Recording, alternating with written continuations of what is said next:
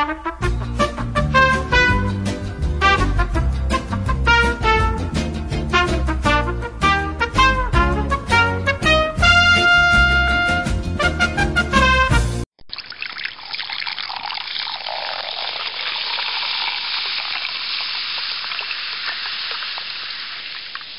Bienvenidos a mi podcast, una mera transmisión personal sobre leyendas gastronómicas. Para 1947 la milanesa formaba parte del menú de las casas de Buenos Aires. También se podían desgustar en fondas, restaurantes, con una gran variedad de ingredientes y presentadas de diversas formas.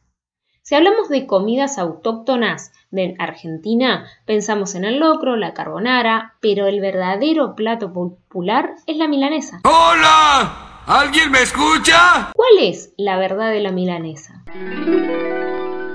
Según el periodista Daniel Balmaceda, la milanesa fue una comida rápida de viajeros en la Edad Media. Esto se debía a la fritura de la carne, porque se cocinaba mucho más rápido, se podía comer fría y se podía llevar en los viajes. El origen de esta comida se disputa entre Milán y Viena. Cada lugar le dio una impronta diferente el corte de la carne, el rebozado con harina o con pan, el huevo, los condimentos. Llegaron a nuestro país en la segunda mitad del siglo XIX con los inmigrantes que comenzaron siendo chuletas de cabrito o cordero y hoy son de naiga, peseto, cuadril, soja, berenjena y pescado. Todos vimos a mamá, papá y la abuela hacer milanesas.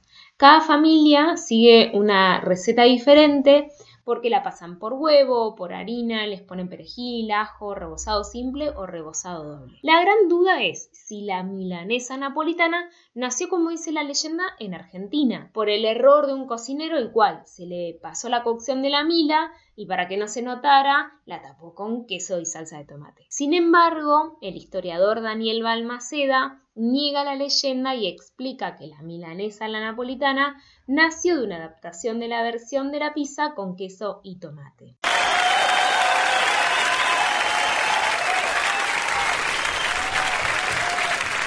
La comida nos reúne, las recetas tienen historia. Vamos a ir conociendo los orígenes y los mitos en torno a los manjares más ricos de nuestro país.